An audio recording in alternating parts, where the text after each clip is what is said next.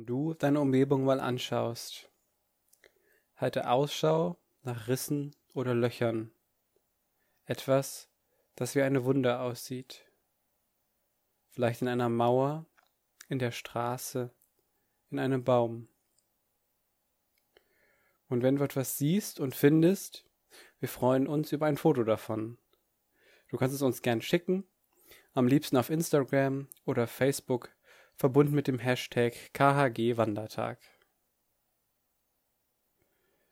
Was wir mit diesen Rissen und Wunden verbinden, es ist nicht immer alles perfekt. Manches tut weh, schlägt Wunden, hinterlässt Narben.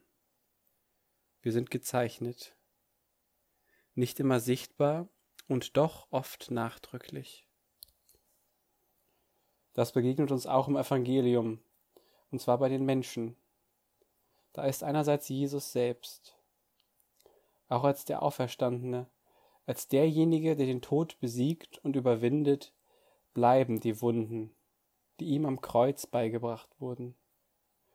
Und da sind die Jüngeren und Jünger selbst, Menschen, die neben den alltäglichen Sorgen auch die Angst und Verunsicherung, Trauer und Hoffnungslosigkeit unterm Kreuz erlebten.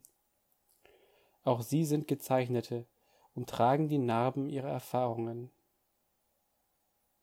Ostern, das steckt ebenfalls in dieser biblischen Geschichte, macht Mut.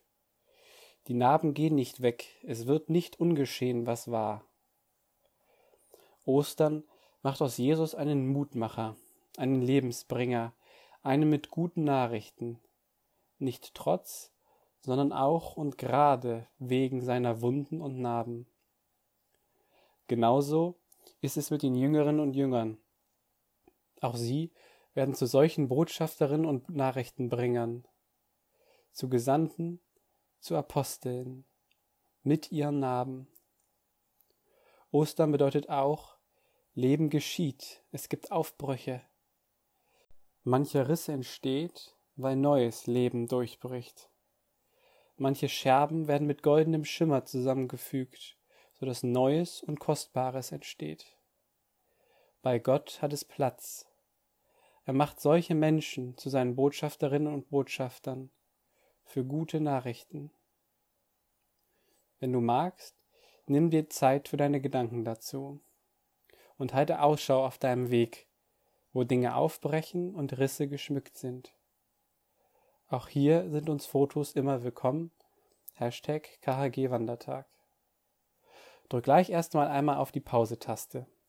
Geh gern bewusst eine Zeit lang in Stille und halte Ausschau. Wenn du bereits bereit bist für den nächsten Impuls, dann schalte wieder ein.